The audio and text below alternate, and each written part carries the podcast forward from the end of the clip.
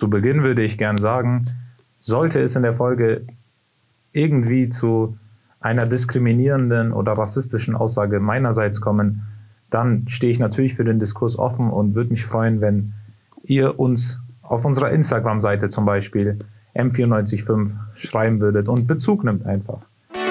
Fußnoten. Der politische Nachrichtenpodcast von M945. Was diese Woche zu kurz kam. Artikel 5 Grundgesetz.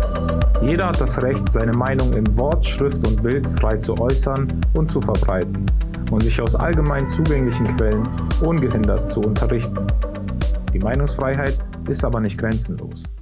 Denn wer zum Beispiel den Holocaust leugnet, macht sich nach 130 StGB strafbar. Und wenn es StGB mitspielt, heißt es, dass sich jemand nicht an das Gesetz hält.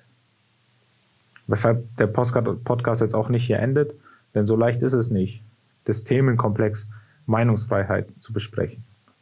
Es mag den Anschein haben, dass die Debatte über Meinungsfreiheit erst mit der Corona-Pandemie jetzt wirklich ihren Lauf bekommen hat. Das ist aber nicht so. Denn mit der sogenannten Flüchtlingskrise und gleichzeitig diese exzessive Nutzung von sozialen Netzwerken hat dazu geführt, dass eine plurale Meinungsgesellschaft herrscht. Jeder hat eine verschiedene Meinung zu einem anderen Thema. Und diese hohe Diversität an Meinungen führt nun mal auch zu Konfrontationen, denn nicht jeder hat dieselbe Meinung. Wenn wir jetzt aber über die Meinungsfreiheit sprechen wollen, müssen wir uns noch mit anderen Begriffen auseinandersetzen. Begriffen wie zum Beispiel Cancel Culture, Political Correctness oder Debattenkultur. Aber fangen wir doch mal bei der Cancel Culture an. Eine Person tätigt eine Aussage, die in gewissen Hinsichten, sagen wir mal, rechtsextremistisch, rassistisch, sexistisch, auf jeden Fall diskriminierend gegenüber einer anderen Gruppe ist. Diese Person wird dann aufgrund ihrer Aussagen aus der Öffentlichkeit ähm, verbannt, sagen wir mal. Das ist die Strafe für diese Aussage. Ähm, das jüngste Beispiel ist Jens Lehmann. Er hat eine klar rassistische Aussage gegenüber dem Ex-Fußballprofi Dennis Aogo getroffen und hat dadurch seine Arbeit verloren. Zum einen beim Fußballclub Hertha BSC und als Experte bei Sky. Das heißt, ihn werden wir nicht mehr sehen und das ist die Cancel Culture. Political Correctness, zu Deutsch politische Korrektheit, ist einfach das, was das Wort sagt. Es geht darum, politisch korrekt zu sein. Ähm, es ist die Idee, Ausdrücke und Handlungen gegen Gruppen von Menschen und in den meisten Fällen handelt es sich um Minderheiten, herabsetzen und beleidigen. Diese Ausdrücke und Handlungen, die die Menschen herabsetzen und beleidigen, sollte man unterlassen. Das ist meiner Meinung nach eine super Idee und kann ja nicht so schwer sein. Und eine Sprache, die niemanden verletzt, wo ist das Problem? Gehen wir mal davon aus, dass jemand sich einer Sprache bedient, die eine andere Person verletzt. Wie sollte da, sollten zivilisierte Menschen so ein Problem klären? Im besten Fall in einer Diskussion. Hier kommen wir dann, hier kommen wir dann auch zur Debattenkultur. Es hat nämlich den Anschein, dass äh, unsere Debattenkultur hierzulande abnimmt und Menschen, die ihre Sprache nicht politisch korrekt benutzen, diffamiert werden. Da es sich aber in den meisten Fällen der politischen Unkorrektheit um Rechtsextremismus, Rassismus, Sexismus handelt, stellt sich die Frage, was bringt eine Diskussion mit diesen Menschen? Da fällt mir ein Zitat vom Philosophen Karl Popper ein. Und jetzt gut zuhören. Uneingeschränkte Toleranz führt mit Notwendigkeit zum Verschwinden der Toleranz. Denn wenn wir die uneingeschränkte Toleranz sogar auf die Intoleranz ausdehnen, wenn wir nicht bereit sind, eine tolerante Gesellschaftsordnung gegen die Angriffe der Intoleranz zu verteidigen, dann werden die Toleranten vernichtet werden und die Toleranz mit ihnen. Heißt also, dass man die intoleranten Menschen nicht tolerieren soll. Ich denke aber, man soll nicht intolerant gegenüber den Menschen sein, die intolerant sind. Also man bekämpft ja auch nicht Feuer mit Feuer, sondern meine, meine Gedanke ist da eher die Diskussion. Wenn man die Diskussion findet, egal mit was für Ansichten, dann findet man auch immer eine Lösung.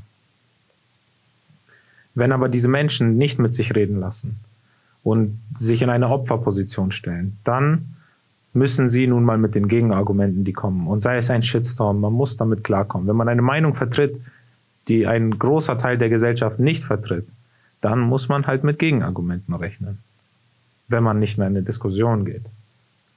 Deshalb könnte man so auch die, den Gedanken bekommen, oder es hat auch den Anschein, dass ähm, die Angst vor dem Ausstoß aus der Öffentlichkeit wegen einer ähm, nicht öffentlichen Meinung, sage ich mal, größer ist, als diese Meinung zu vertreten und in eine Diskussion zu treten. Das ist aber kein guter Lauf, wenn die Menschen äh, sich nicht mehr trauen, ihre Meinung zu sagen. Aber wo werden denn diese Meinungen in den meisten Fällen vertreten? Das Gefühl, das die Menschen zum Beispiel haben, sei es Vertrauen in den Journalismus oder eben die Einschränkungen der Meinungsfreiheit, ist in den meisten Fällen eine Medienwirkung. Obwohl die Medien, nehmen wir mal die öffentlich-rechtlichen, sich dazu verpflichten, nach außen alle verschiedenen Meinungen zu präsentieren, sei es die Linke, die SPD, die CDU, CSU, FDP, AfD, alle kommen zu Wort in, in den öffentlich-rechtlichen Medien. Da sich aber die Diskussionen nicht in den öffentlichen rechtlichen Medien befinden, sondern in den sozialen Netzwerken, im Internet sind. Die haben sich dahin verschoben. Und dort machen sich Rechtspopulisten ähm, stark mit diesen Themen und propagieren diese dann auch im Internet und sagen, wir hat, haben keine Meinungsfreiheit mehr im Land, unsere Meinung ist nicht akzeptiert und wird zensiert und was weiß ich. Das kommt natürlich dann zu tragen, weil eben in den sozialen Netzwerken die Menschen ähm, sich aus verschiedenen Quellen informieren. Und diese Quellen stützen dann ihre Meinungen, ihre verschwörungstheoretischen oder extremistischen Meinungen. Wenn du nur noch da dich informierst, wo deine Meinung vertreten ist, dann bist du nicht aufgeklärt, denn dann hörst du nur das, was du auch im Endeffekt hören willst.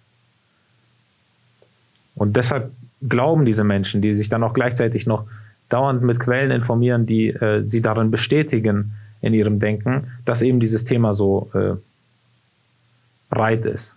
Sie denken, okay, mein, äh, mein, ich, äh, es gibt keine Meinungsfreiheit mehr und die Quellen, die ich habe, die sagen mir auch andauernd, es gibt keine Meinungsfreiheit mehr.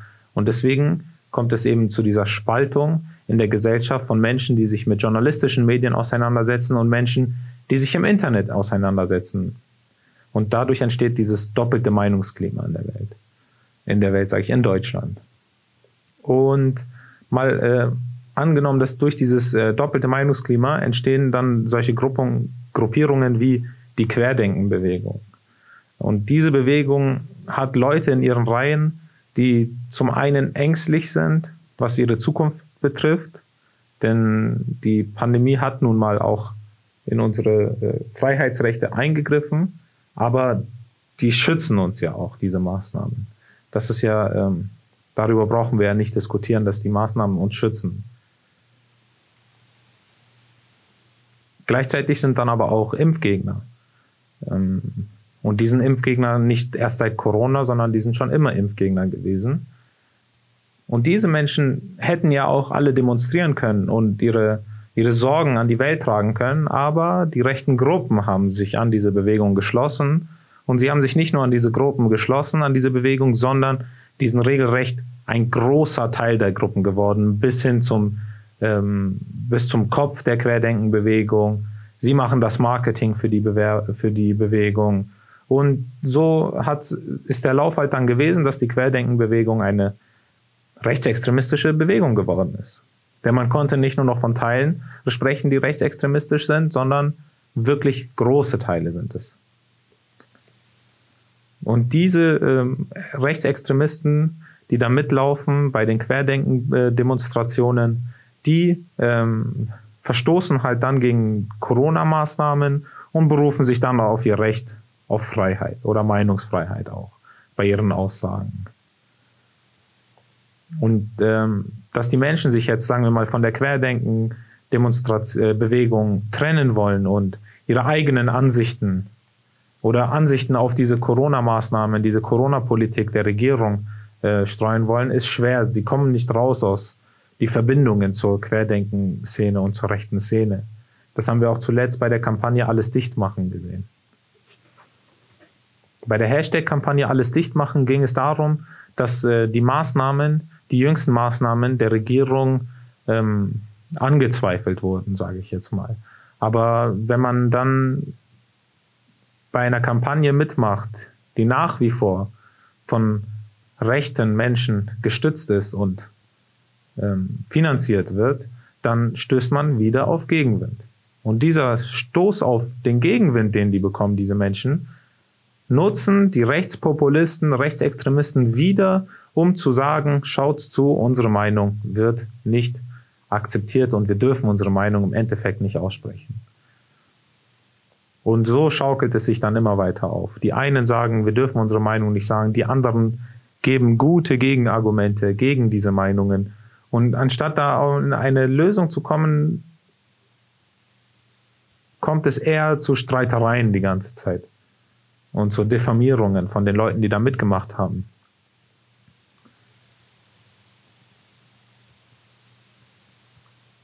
Wie kann man jetzt eine Lösung finden?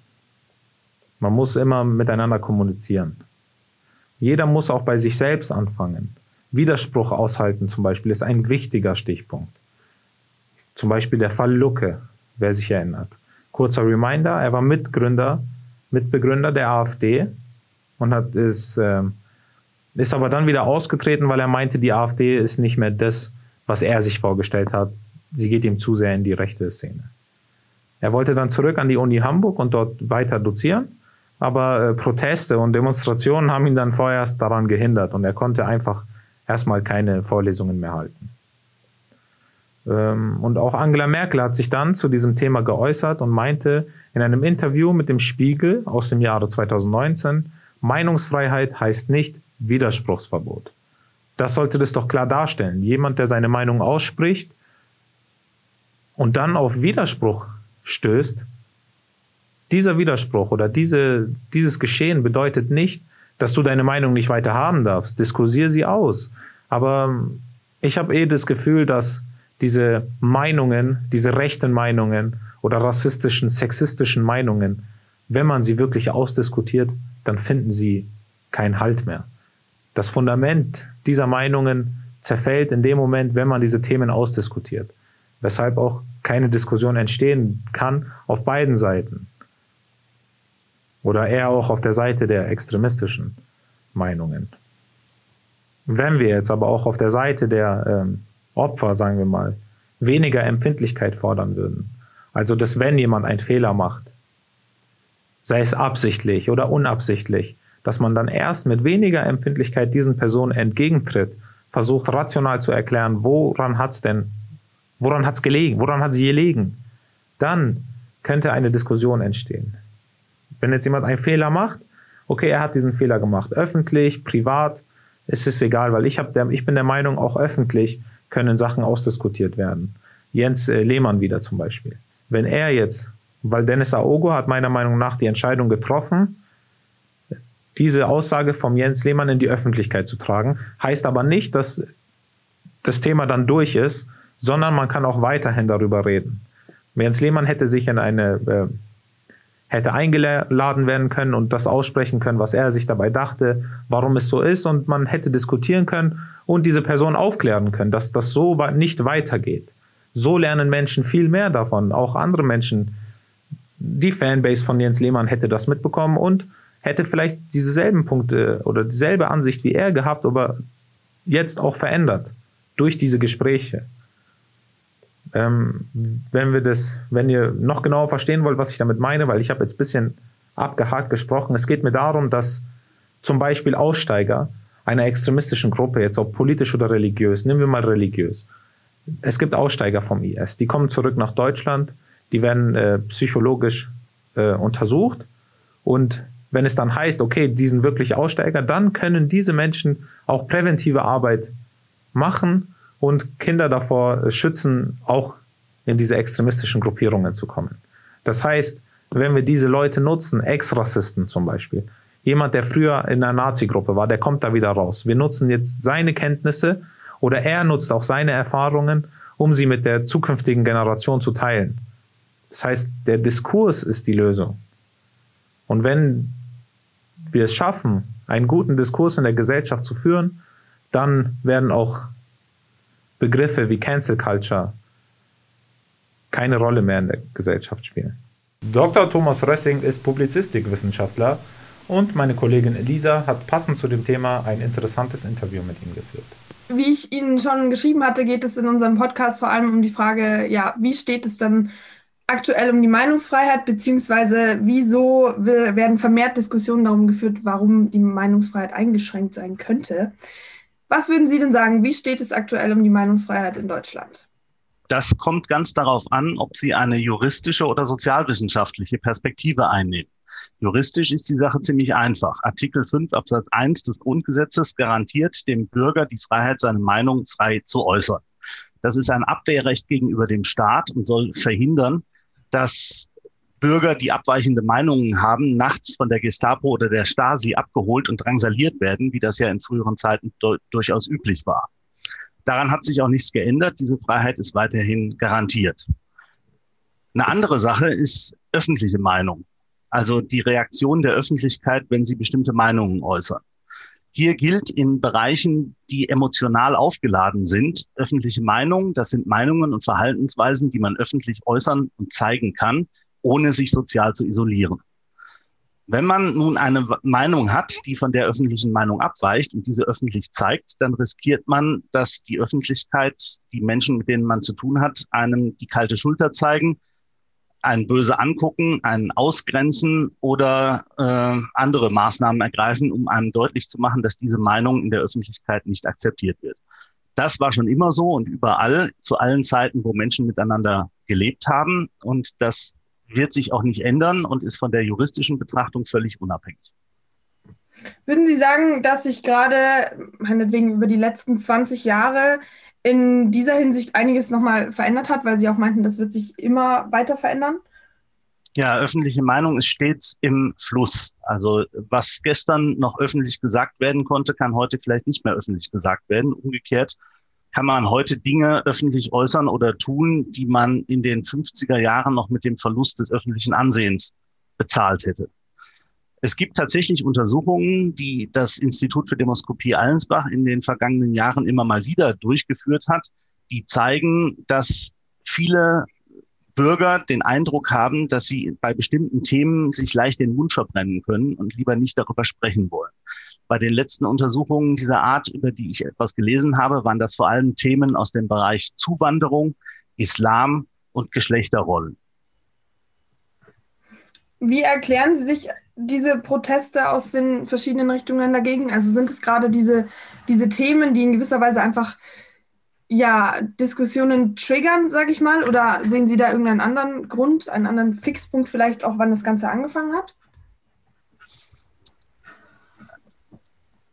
Ja, das ist äh, schwer zu beantworten, weil es öffentliche Meinung ja, wie schon erwähnt, immer schon gab. Wir haben an der Universität Mainz zahlreiche Untersuchungen durchgeführt, die Prozesse der öffentlichen Meinung zum Beispiel in der Philosophie des alten China gefunden haben oder im Alten Testament und im alten Rom. Es war zum Beispiel im alten Griechenland, wo es ja den Ostrakismos gab, also das Scherbengericht, durchaus üblich, Leuten, die man nicht leiden konnte, eine Wagenladung Scherben vor die Haustür zu kippen um diesen Leuten deutlich zu machen, dass sie sehr unbeliebt sind. Also solche Ausgrenzungsmaßnahmen gegen unbeliebte Leute, die, die unbeliebte Dinge sagen, die gab es tatsächlich schon immer. Die öffentliche Meinung reagiert verstärkt, wenn die, der gesellschaftliche Zusammenhalt bedroht ist. Also in revolutionären Zeiten oder wenn die Gesellschaft durch äußere Einwirkungen bedroht wird, dann wird der Druck der öffentlichen Meinung der Konformitätsdruck stärker. Das hat vermutlich die Funktion, die Gesellschaft zusammenzuhalten und dafür zu sorgen, dass gerade bei schwierigen Lagen der gesellschaftliche Zusammenhalt nicht aus der Fassung gebracht wird durch alle möglichen Meinungen, die irgendwo aufpoppen und für Streit sorgen. Gerade ganz aktuell äh, durch die Corona-Pandemie wird ja immer wieder eben diese Diskussion geführt, die Meinungsfreiheit wird eingeschränkt. Und das beschränkt sich, zumindest aus meiner Sicht, falls Sie dagegen etwas zu sagen haben, sehr gerne, auch immer wieder auf gewisse Gruppierungen, sage ich mal. Wie, wie argumentieren denn diese Gruppen? Worin sehen Sie denn die Einschränkungen? Warum sagen die, ich fühle mich in meiner Meinungsfreiheit eingeschränkt und eben von wegen, das kann ich ja heute öffentlich alles gar nicht mehr sagen? Also wenn Sie das genau wissen wollten, dann sollten Sie mit Vertretern dieser Gruppierungen sprechen. Ich kann da nur einen educated guess abgeben, nach dem, was ich so aus den Medien über die Lage gehört habe. Mhm. Wenn man abseitige Meinungen vertritt, dann muss man damit rechnen, dass das in der Öffentlichkeit nicht besonders gut ankommt. Das gilt gerade dann, wenn es um emotional aufgeladene Themen geht. Und man kann wohl davon ausgehen, dass das Thema Corona und Corona-Maßnahmen ein solches emotionales Potenzial besitzt. Wenn jetzt jemand hingeht und eine sehr drastische, abweichende Meinung vertritt, dann muss derjenige sich einfach nicht wundern, dass diese bei seinen Mitmenschen nicht besonders gut ankommt. Das funktioniert schon bei relativ milden äh, Äußerungen recht gut. Also ein, ein Beispiel, was mir einfällt, ist, dass als ich studiert habe, hatte ich eine Kommilitonin, die studierte Chemie und die erzählte mir, dass seit sie Chemie studiert, ihr Freundeskreis deutlich kleiner geworden sei, weil die Leute in ihrem Umfeld Chemie für Teufelszeug halten und für die Umweltverschmutzung verantwortlich machen. Die hat dann lieber die Klappe gehalten und nicht mehr erzählt, was sie studiert, um nicht sozial ausgegrenzt zu werden. Wenn das schon bei einem Studienfach einer Naturwissenschaft funktioniert, dann können Sie sich vorstellen, was passiert, wenn Sie sich öffentlich hinstellen und behaupten, die Klobürsten in öffentlichen Toiletten seien geheime Werkzeuge von Bill Gates, um die Menschen äh, zu infizieren oder zu manipulieren oder sonstige Dinge. Äh, das ist dann so weit draußen, dass man außerhalb vielleicht des engsten Verschwörungstheoretiker Umfeldes von sich selbst kaum mit Zustimmung rechnen kann, sondern nur mit Ablehnung rechnen muss. Sie haben jetzt schon öfter von der öffentlichen Meinung gesprochen. Wie entsteht die denn eigentlich? Öffentliche Meinung ist begründet im Meinungsklima. Das ist das, was die Menschen als Mehrheitsmeinung wahrnehmen. Wenn jemand den Eindruck hat, die Mehrheitsmeinung ist äh, für Ausgangssperren zur Corona-Bekämpfung beispielsweise und er ist selbst auch dafür, dann wird er sich öffentlich dazu äußern. Dadurch entsteht wiederum bei anderen Leuten der Eindruck, ach ja, dazu kann man sich ja öffentlich äußern.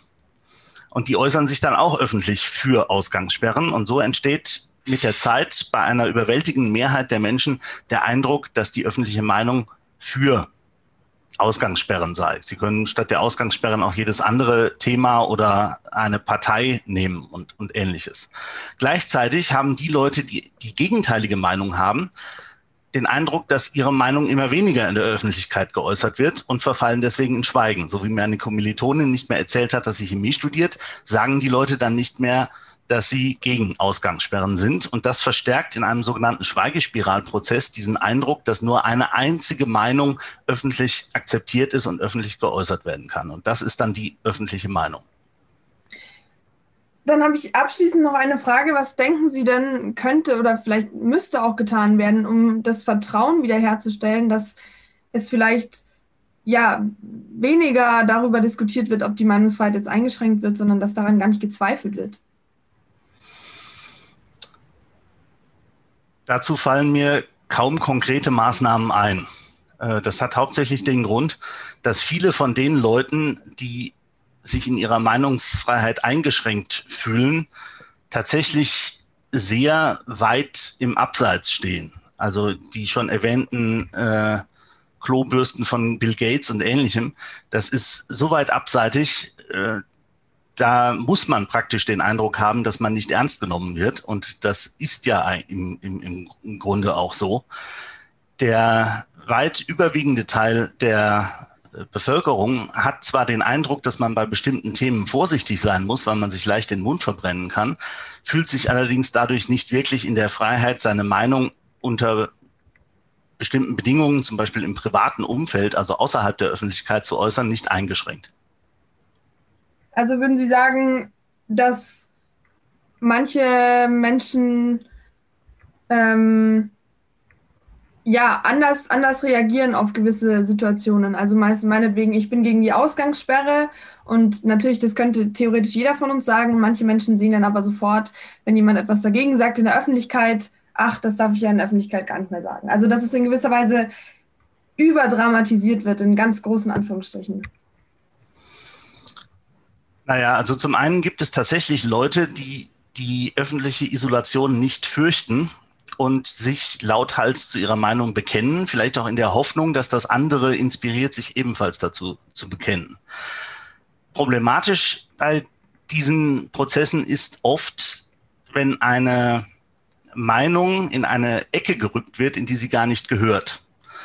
Also wenn man überhaupt nicht äh, bekloppt ist und mit Klobürsten und Bill Gates gar nichts am Hut hat, sondern einfach deshalb gegen Ausgangssperren ist, weil das eine extreme Maßnahme der Freiheitsbeschränkung ist, dann ist man vielleicht, äh, wie ich zum Beispiel, in der FDP und äußert eine solche Meinung, wird dann aber gleich mit irgendwelchen Spinnern, die sich an diese äh, Kritik drangehängt haben in der Vergangenheit, in einen Topf geworfen. Wir hatten hier also in Dortmund vor äh, inzwischen schon einigen Monaten eine Demonstration, das war im Herbst 2020, gegen die damals eingeführten Anti-Corona-Maßnahmen, weil die uns zu drastisch erschienen. Und jeder Redner, der ans Rednerpult getreten ist, hat sich zuerst distanziert von irgendwelchen Corona-Leugnern und anderen Spinnern. Und das ist natürlich ein Problem, wenn eine ganz normale Meinung in einen Topf geworfen wird mit völlig inakzeptablen Meinungen. Das passiert relativ oft. In Deutschland ist es auch sehr eine sehr beliebte äh, Diskurstaktik, Meinungen, die einem nicht gefallen, in die rechte Ecke zu rücken, weil man damit in Deutschland sehr schnell sehr weit im Abseits steht. Das ist natürlich ein Problem und kann am ehesten gemildert werden, wenn sich die normalen Leute, die eine bestimmte Meinung haben, dazu bekennen und damit die Hoheit über das Thema den Spielern wegnehmen. Jetzt habe ich doch noch eine Frage, die mir gerade noch eingefallen ist. Warum würden Sie denn sagen, entsteht das, dass man mehr oder weniger Menschen mit einer anderen Meinung, wie Sie es auch gerade an dem Beispiel beschrieben haben, in einen Topf wirft? Da müssten Sie einen Experten für Rhetorik fragen. Soweit ich weiß, ist das eine, äh, eine rhetorische Figur, die den Gegner schlechter erscheinen lassen soll, als er in Wirklichkeit ist. Also wenn man jemandem, der äh, sich für Leistungsorientierung äh, einsetzt, direkt unterstellt, er habe menschenfeindliche Absichten und wollte Minderleister äh, ins KZ stecken oder so etwas, äh, dann kann es gut sein, dass das verfängt. Äh, es bleibt ja gerade in der öffentlichen Diskussion immer etwas hängen. Und wenn man jemanden oft genug als Nazi bezeichnet, dann glauben die Menschen irgendwann, dass der ein Nazi sei. Damit verhilft man seiner eigenen Position zu einer besseren Ausgangslage. Aber wie, wie gesagt, wenn Sie das genau wissen wollen, müssen Sie einen Rhetoriker fragen. Ja, vielen Dank, dass Sie sich die Zeit genommen haben. Das war es wirklich von meiner Seite. Ähm, ich würde Ihnen, wenn Sie möchten, die ganze, das, den ganzen fertigen Podcast dann zuschicken, dann sehen Sie, was insgesamt daraus geworden ist.